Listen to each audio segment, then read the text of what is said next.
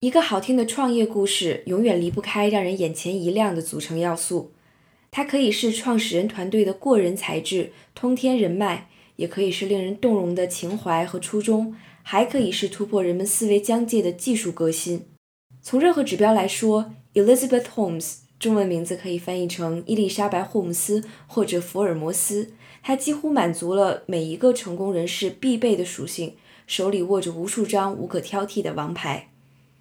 他来自一个优渥的家庭，成长经历非常丰富，智商高，想法多，社交圈子非同一般。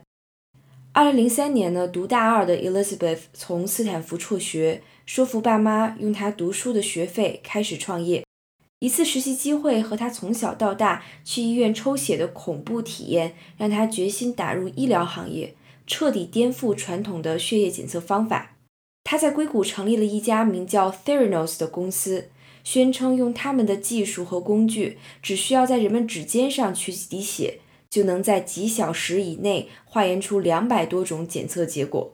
Elizabeth 的使命和信念，在接下来近十年的时间里，吸引到了美国学界、商界、政界的一众大佬的支持和投资。人们称她为“女版乔布斯”，福布斯将她评为全球最年轻的白手起家的女亿万富翁。巅峰时期，Elizabeth 个人身价近四十五亿美金，Theranos 最高估值超过了九十亿美金。然而，二零一五年十月，《华尔街日报》记者 John Carreyrou 的一篇文章正式开始为民众揭晓这场骗局。首先引起 Carreyrou 怀疑的呢，就是 Elizabeth 从来不在媒体面前正面的回答技术性的问题。他开始从 Theranos 前员工那里收集整理线索，果不其然，Theranos 从产品本身、检验流程和结果到对外宣传，再到公司内部架构与管理，都充斥着无法让人饶恕甚至触犯法律的错误、欺诈和谎言。Carrie Ru 针对 Theranos 的系列报道，最终推翻了这家原本炙手可热的独角兽公司。二零一六年六月。Elizabeth 本人的资产几乎归零，而一落千丈的 Theranos 在陆续面对美国多个官方机构指控关闭实验室之后呢，也在2018年9月停止运营。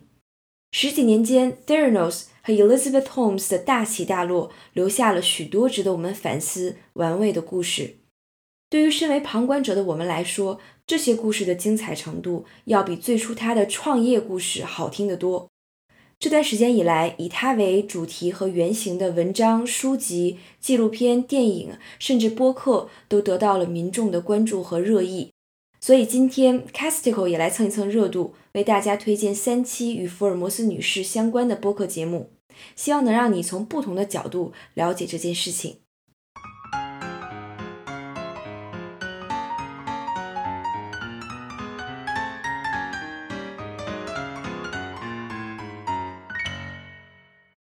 欢迎各位朋友收听第三期的 Castico，我是胡胡。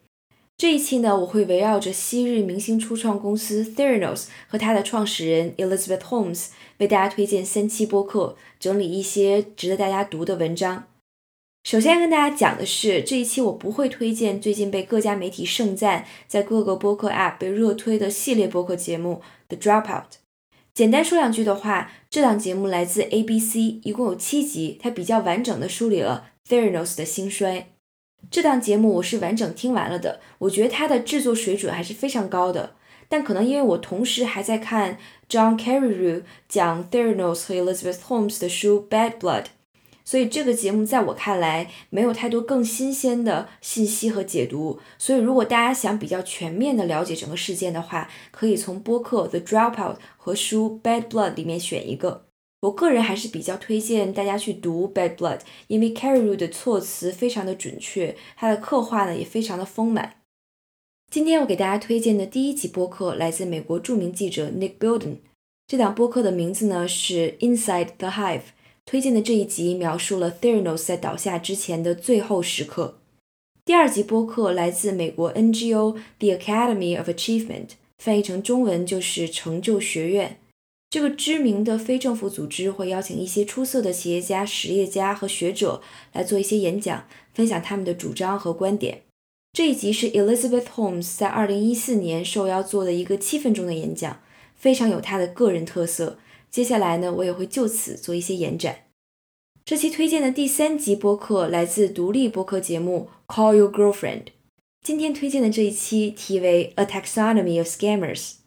在这期节目中，两位女主播会为大家整理各种各样有名的骗子，非常有趣。其中呢，就包括我们这期的主要讨论对象 Elizabeth。如果你想直接收听 Casticle 推荐的节目，阅读我提到的文章，请点击节目介绍或者 Show Notes 中的链接，或者前往我们的网站 Casticle 到 FM 查看完整版的节目后记。希望 Casticle 能帮助你更高效地接触英文原声内容，享受直接接触一手信息带来的快乐和启发。今天的第一个推荐是美国名利场杂志。Vanity Fair 的 Inside the Hive 节目的主持人是著名的评论人 Nick Bilden。这一集的名字呢是 Inside Theranos Final Days。这期节目一共有四十多分钟，一般会在节目中采访嘉宾的 Nick 这一次会接受采访。采访他的呢是 The Hive 的联合创始人 John Kelly。The Hive 也就是名利场杂志旗下专注政治、经济、科技人物报道的垂直网站。Nick 在这档节目里做过两期以 Theranos 为主题的节目，第一期是在2018年6月份播出的，而我们今天推荐的这一期呢，是在19年2月份首播的，并且节目名字当中其实包含了 “breaking” 这个词，也就是说这期节目里面会有一些重磅的消息，一些猛料跟大家来讲。这一集的制作背景是因为数据造假、欺瞒客户、投资人啊等等的事件被曝光。Theranos 从大约2017年下半年开始，已经逐渐开始崩塌。在各种危机扑面而来的时候，Elizabeth 制定了什么样的补救计划，采取了什么样的措施？Nick 为了这期节目挖到了一些线索，尝试给听众一个答案。首先，我们需要了解一个前提：Elizabeth 和普通人的脑回路不太一样。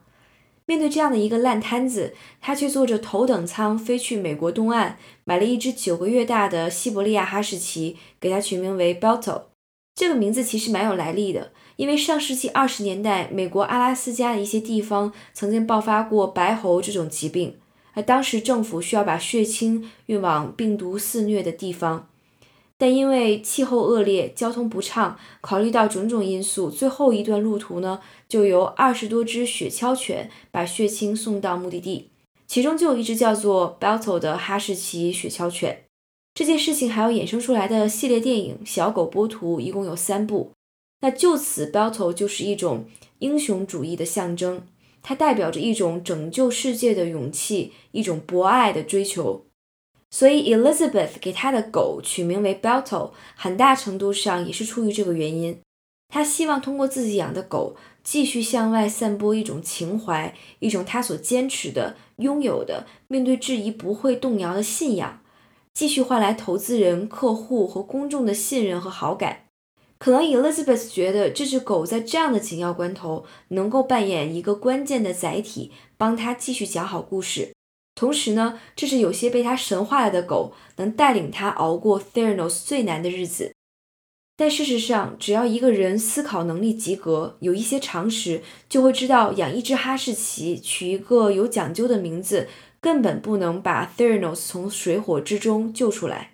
不仅一点积极作用都没有，而且这只狗因为没有接受过专业的调教和训练，还经常会带来各种麻烦。比如 Elizabeth 会带着它一起去开董事会。那会议室里呢，坐着包括美国前国务卿基辛格这样的大佬，但 Balto 还是会到处乱跑，甚至在屋里大便。更不要提 Theranos 毕竟是一家医疗公司，所以科学家们很反感有一只狗在实验室里窜来窜去。但 Elizabeth 对此却充耳不闻。甚至在 Elizabeth 知道她的狗有一点狼的血统之后，每当有人问到她这个狗是什么样的品种，她都会反驳说这是一只狼，不是狗。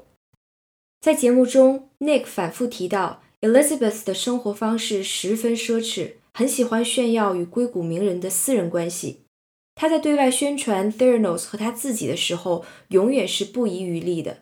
他并没有扎实过硬的医学背景。进入医学行业之后，他似乎也没有想要钻研什么严谨的学科理论，打磨他的技术。他所做的呢，就是一直模仿硅谷名人，复制他们的成功范式。所以他才会模仿乔布斯穿着黑色的高领衫，或者是只喝绿色的果汁。司机、保姆、保安、秘书啊等等，一个都不能少。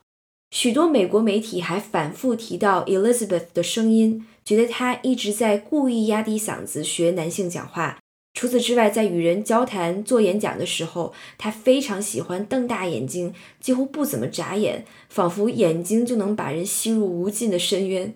在我个人看来，Theranos 后期有一些报道，戏剧化的成分还是非常重的。甚至里边可以找到一些阴谋论的痕迹，尤其是有一些媒体用了很多力气深入分析 Elizabeth 这个人的外形啊、形象啊等等。我觉得他有这种表现，或者他很在意啊外在展露出来的形象和气质，不能只是一味的怪罪他是一个从里到外坏透了的人。其实这也离不开科技行业一些比较不健康、一定要搏出位的风气。我听完 Nick 这期节目之后。最先联想到的是之前读过的，也参与翻译过的一篇文章，讲的呢是超级富豪为了世界末日会做什么样的准备。他们会做的事情，在我们看来绝对是极其夸张的。在这期节目之余，Nick 也写了一篇文章，后半部分提到了硅谷一些科技大佬会做的很奇怪的事情，比如 Zuckerberg 曾经只吃自己杀死的动物的肉。Nintendo 的创始人会随身携带着卷尺，看到什么东西都会去量一量。Twitter 的 Jack Dorsey 每天早上必须要喝一种柠檬汁混制的饮料，偶尔会穿着设计师款的服装去进修。就连乔布斯也会习惯把车停在残疾人车位。这些边边角角的信号似乎可以说明，硅谷的名人都喜欢找到并且展示自己的癖好和特性，作为自己独一无二的风格。在这种放大成功人士的特质的情况之下，Elizabeth 似乎也只是把增加个人声望、最大化个人利益作为唯一的目的，其他的一切都没有在他的考虑范围之内。现在，Elizabeth 虽然面临可能长达二十年的刑期，但她仍然与未婚夫和 b e l t o 过着比较衣食无忧的生活。投资人的钱几乎全部打了水漂，Theranos 的员工在找新的工作的时候也会莫名被拒。但这些好像似乎都不会影响 Elizabeth 的心情。他把 Theranos 的滑铁卢全部怪罪在 John Carreyrou 身上。据说 Elizabeth 也在计划出一本书，从他的角度重述 Theranos 和他的经历。怎么说呢？或许同样一个事情，站在不同的角度，本来就有无数种诠释的方式。说到底，最重要的还是我们每个人会坚持什么样的价值观，得出能过得了自己这一关的收获吧。今天推荐的第二集播客其实是 Elizabeth 在二零一四年做的一个七分钟的演讲。邀请她去演讲的组织呢是一个美国的非政府组织，叫做 The Academy of Achievement。大家可以去这个组织的官网看一下。那受邀去演讲的嘉宾基本上全都是各自领域的大腕儿。呃，听一听或者看一看这些人在比较正式的场合如何做演讲，可以让我们学习一些公共演讲的知识。我之所以推荐这一集，也是希望大家能够直接感受一下 Elizabeth 的讲话风格，包括她深沉的低音、讲话的强调和速度，还有一些措辞啊等等。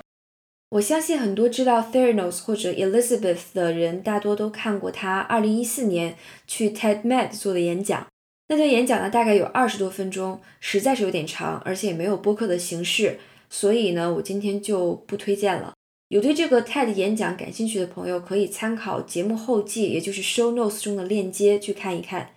特别有意思的是，在我准备这期节目的过程当中，我发现 TED YouTube 频道上最初的视频已经没有了，应该是被删掉了。但是我在哔哩哔哩上面找到了完整版的视频，所以在此特别感谢这位 UP 主的搬运。实际上，如果我们想要学习一下 Elizabeth 的演讲技巧的话，今天推荐的这个七分钟的播客就足够了。从演讲技巧上来说，Elizabeth 讲的非常慢，一句十几个词的句子，他会切割成几个单元来讲，每个单元呢大约三到五个词，关键词呢都会有音调上的变化。他讲话的时候停顿明显是非常有意识的，也就是说他是需要用刻意的停顿和语气的变化，持续的留住关注的注意力。再加上他真的不怎么眨他的蓝色的大眼睛，呃，以及他的嗓音是非常深沉的，所以的确很容易给人留下沉稳、成熟、胸有成竹的感觉。从措辞上来看，他会讲一些每个人都觉得很好接近、很容易听得懂的东西。我猜，一方面他是呃有意识的在降低理解医学科技的门槛，另外一方面他可能真的也讲不出来什么高深的内容。那 Elizabeth 所描述的愿景一点也都不深奥，比如她常说不想让大家再害怕抽血的针头，呃，因为抽血检验常常会有滞后性啊等等，不想让生病的亲人那么快就跟我们告别之类的话。这些说辞其实非常容易能够唤起大家的共鸣。单纯的从他的演讲来看，他其实是一个满分的布道者。许多技术性的创业者在推销自己时，并不擅长化繁为简，但是他做到了。所以从单纯的演讲甚至表演技巧来说，我觉得我们的确可以观察并且采纳他的方法。Elizabeth 的演讲让我联想到最近在看的一部美剧中的一个人物，这部剧叫做《Valley of the Boom》，硅谷繁荣，是一部科技考古剧。讲的是上世纪九十年代美国的科技潮。这部剧的主角们都散发着一种古老的气息，比如做浏览器的 Netscape，比 Facebook 还早做线上社交的 The Globe，还有最早的流媒体视频公司 Pixelon。当然，这三家公司后来因为各自的原因都倒了，否则就没有后面的 Google、Facebook，还有 YouTube 等等了。Pixelon 的创始人也是一个彻头彻尾的大骗子。连线杂志说，这位应该是硅谷科技发展史上最大的骗子。他本身是一个诈骗犯，但到了硅谷之后，化名 Michael Fain，一路顺风顺水，创办了一时价值几百万美元的 Pixelon。Michael Fain 也是一个很有人格魅力的人，他很懂怎么跟人打交道，怎么一边谈笑风生，一边把钱和信任都赚到手。他跟 Elizabeth 相同的一点是，都会把语言作为武器。知道怎么去打动别人，怎么去美化自己，怎么通过所谓的个人风格实现最赤裸的个人目的。Michael Fain 比 Elizabeth 更具有宗教色彩，这可能也跟他的成长环境有关系。不管是在剧中还是现实当中，他都会时不时的引经据典，甚至可以说是硅谷迄今为止最大的神棍。推荐大家有时间的话去看一下这部剧，尤其是对科技行业感兴趣的听众。我觉得这部剧是今年目前为止我看过最棒的电视剧，目前还是非常小众的，因为网上的热度呢好像不是很高，但是我还是在暗暗期待它可以大火的那一天。我觉得无论是 Elizabeth 的演讲，还是美剧对 Michael Fain 的演绎，似乎都能让我们暂时抛开他们的罪孽，单纯的欣赏或者分析他们的表演技能，甚至赞叹他们的高超技巧。这也算是观察骗子的一个比较新的角度吧。第三个推荐来自播客节目《Call Your Girlfriend》。这档节目的主播是一对非常要好的朋友，因为分居两地，所以他们每周会通电话，聊一些有关流行文化的话题。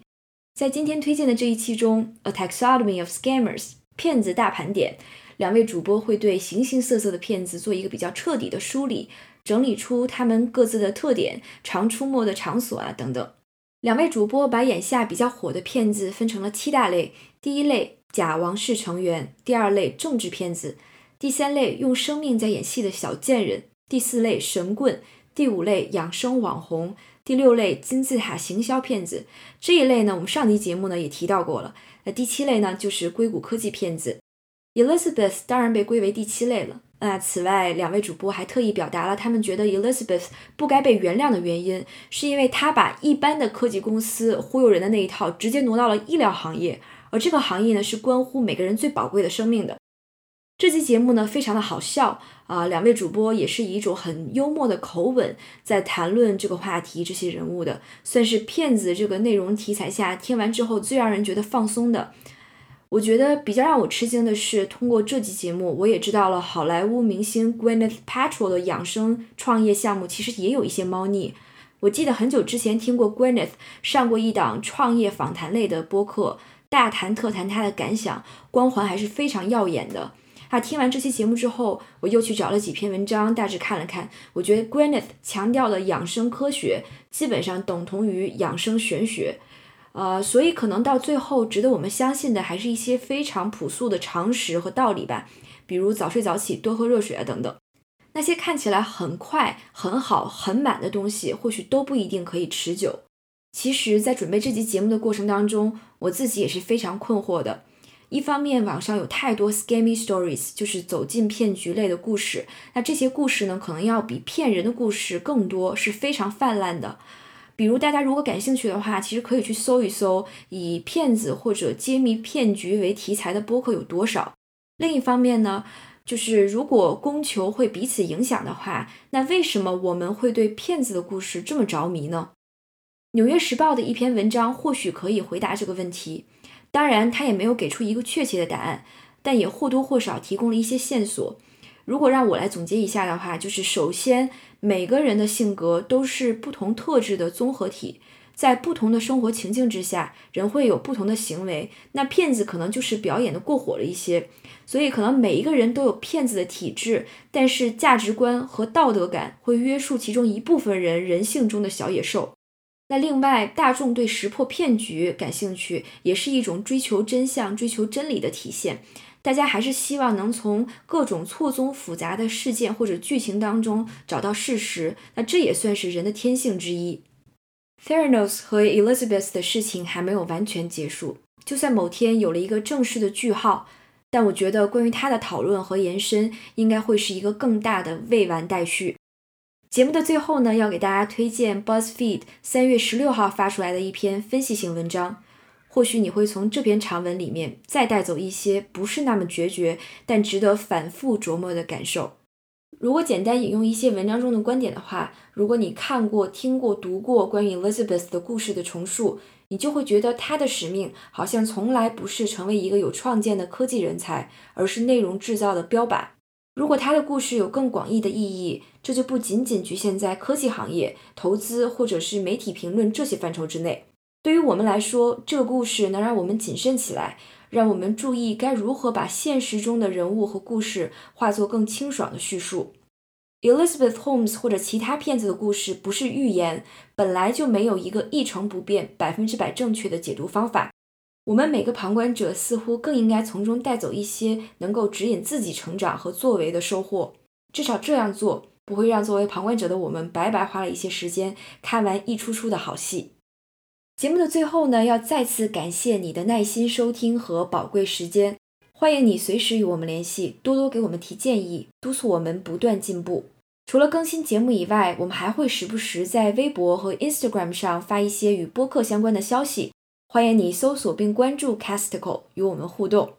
这期节目中推荐的播客和相关阅读文章的链接，全部整理在了 Show Notes 里面。你可以在播客 App 里，或者是我们的网站 Castico 到 FM 上查看。再次感谢你的支持，我们下期节目再见。